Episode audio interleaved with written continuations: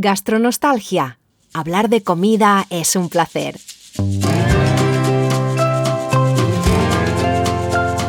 Soy Tomás Loyola Barberis. Y yo soy Pilar Orti Garcés. Y en este podcast hablamos de comida, de su historia, su psicología, su sociología.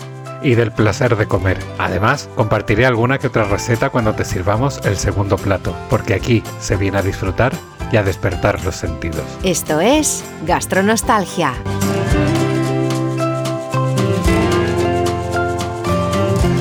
Postre.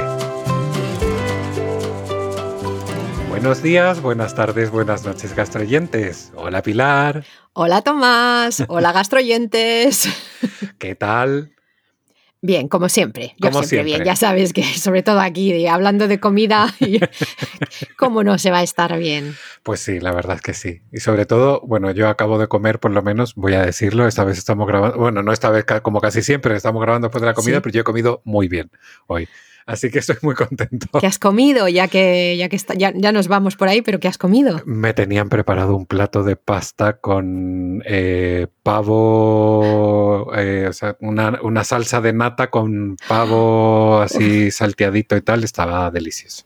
Qué rico. Estaba muy, muy rico. Y unos, eh, una pasta sin gluten que compramos en una tienda en Barcelona, online, ahora no recuerdo el nombre, a ver si en algún, si de aquí al menú del mes me acuerdo, porque la tienda estaba fenomenal.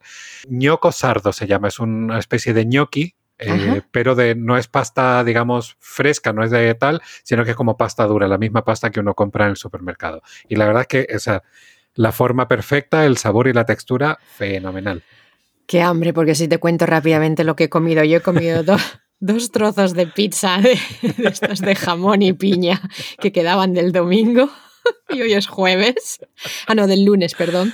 Las he metido así en el horno, están todas secas.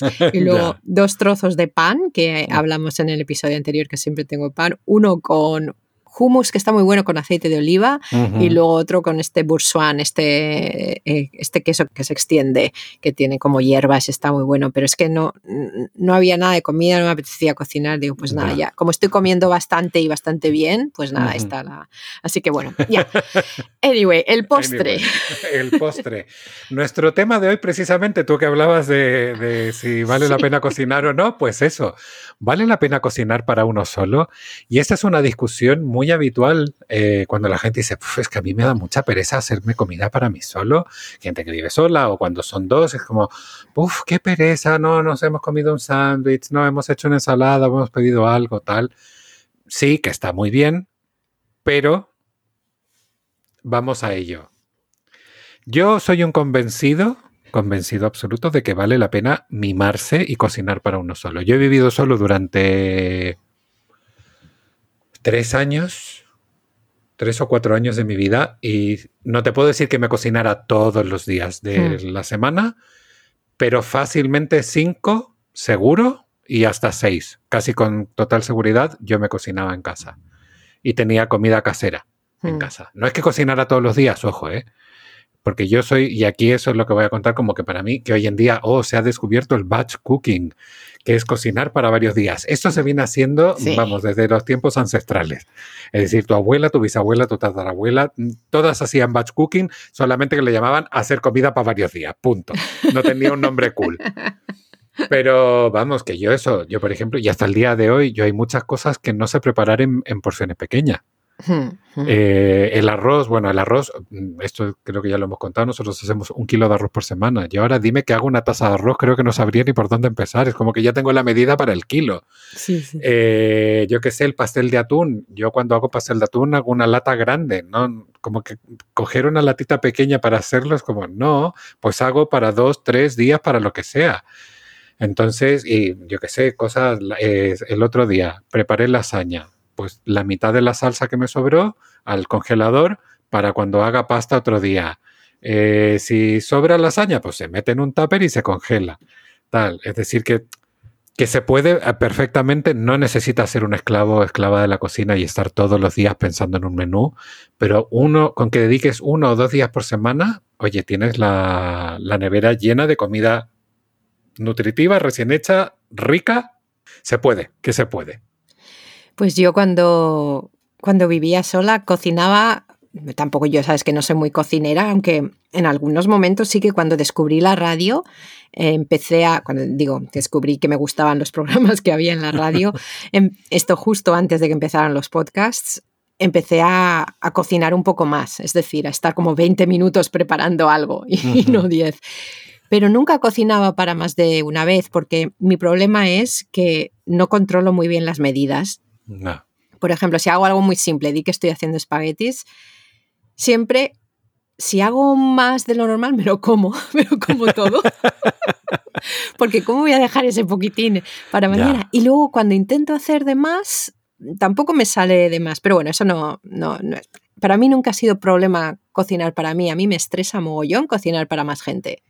Ya, eh, eh, eso me lo tienes que explicar. ¿Por qué te estresa cocinar para más gente? Pues porque si yo cocino y me sale mal, pues no importa, me lo como y ya está. Pero si cocino y no está bueno, me fastidio la cena a otra persona también. Y me estresa mogollón, fíjate.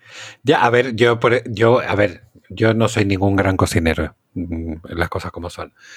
Que, igual me resultan bien muchas cosas, pues sí, esta, también eso es, verdad. Pero yo, por ejemplo, esto hace un mes, tiene que ser, de haber sido, invitamos a unos amigos a, que aquí llegaron a vivir a Madrid, les invitamos a comer, a comer a casa y venían con sus dos hijos, que los niños son el público más a la hora de invitar a comer. ¿Se puede decir? ¿No? Perdón. que los niños son el público más complicado a la hora de invitar a comer. Sí, claro. Porque, a, la hora de todo, porque son la, honestidad. No exactamente, es, la pura honestidad. Y si al niño no le gusta, es que no se lo va a comer directamente. Un adulto puede hacer el esfuerzo, tal, que, en fin. Bueno, pues eh, entonces vinieron a, y claro, yo era, ¿qué les doy de comer? Porque yo, que sé, adultos, pues yo tengo mis recetas estándar, un, una carne al vino que hago que se cocina durante tres o cuatro horas, eh, claro, pero es puro vino. O sea, digo, mm. igual para un niño no es adecuado, por mucho que el alcohol se evapore, pues igual no, puede ser un sabor muy fuerte, tal. Bueno. A ver, que yo de pequeño probablemente tomaba salsas de vino con cinco años y no pasaba nada, pero yo qué sé, en fin. Eh, luego era como, pues, eh, alguna cosa así como más sofisticada. Igual los picantes o el sabor raro, pues yo qué sé, que, mm. que igual no están acostumbrados. Bueno, en fin. Y entonces yo hice una carne que en vez de hacerla al vino, le puse muy poquito vino, un toque para que tuviera, pero la hice con caldo con caldo de carne para que se hiciera y tal, que me quedó, no es porque la he hecho yo, pero me quedó exquisita. Y, pero aparte, tenía en el horno unas pechugas de pollo asadas, que dije, porque el pollo, bueno, pues sí, a, las malas es algo como más estándar. Finalmente, a ver, y claro, yo cuando pienso en niños pienso en yo como niño, que a mí me tenían que quitar la comida y yo comía como un adulto, o sea, a la par. Pero claro, estos niños comen como niños realmente, entonces claro, yo les pongo un plato y me miran así como, esto es mucha comida. Así como, mm, mm.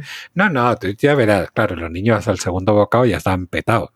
O sea, petados y no, no podían comer más. Con lo cual, bueno, pues pero finalmente sus padres luego me dijeron, ojo, que aunque hayan comido poco, lo han comido. Y eso, dice, en casa no lo hacen. O sea, yo les pongo esto en casa hecho por mí y dice, no se lo comen.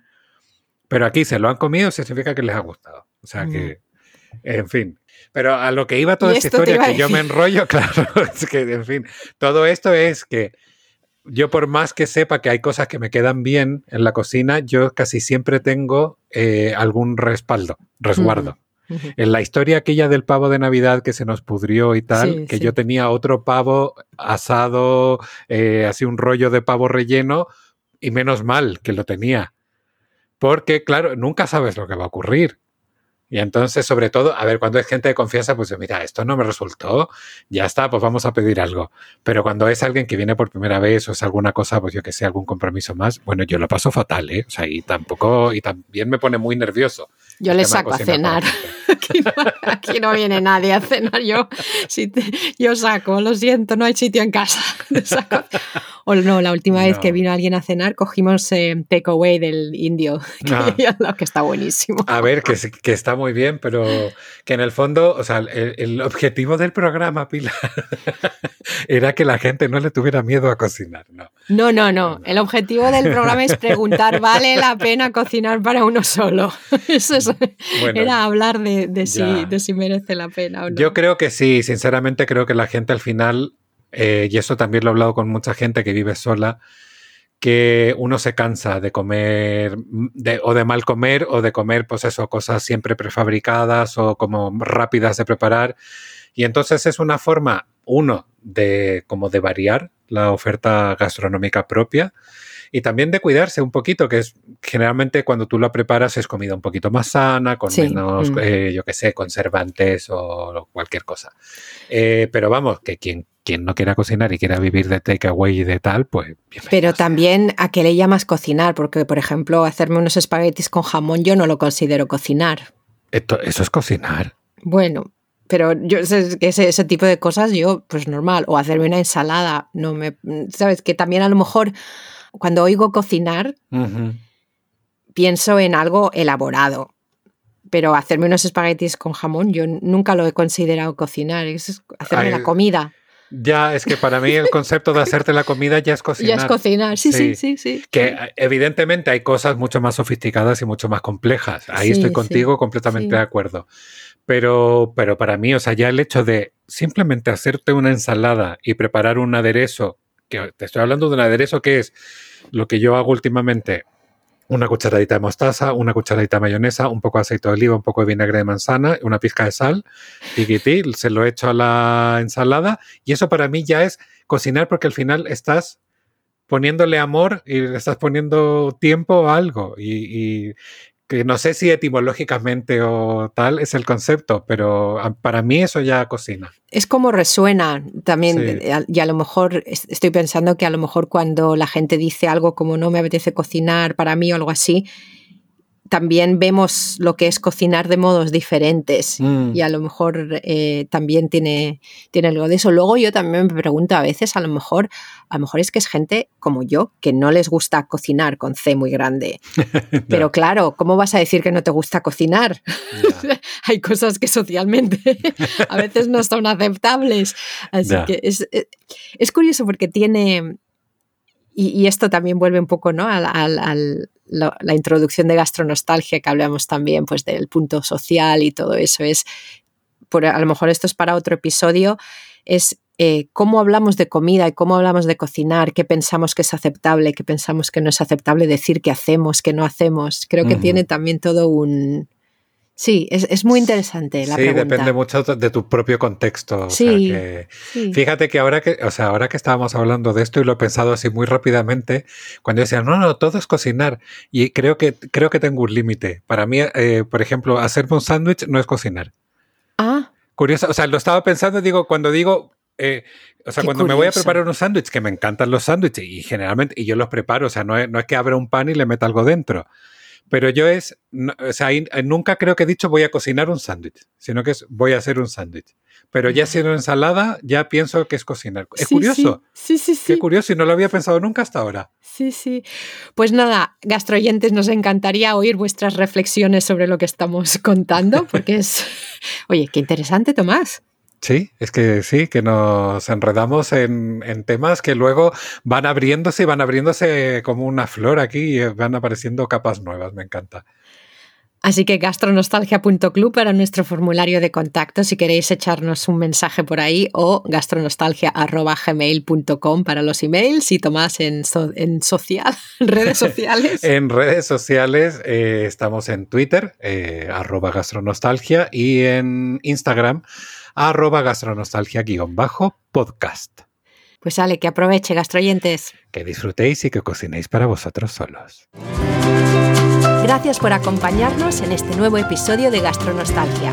No olvidéis visitar nuestra web para ver más contenidos relacionados con estos temas, gastronostalgia.club o en nuestra cuenta de Twitter, Gastronostalgia.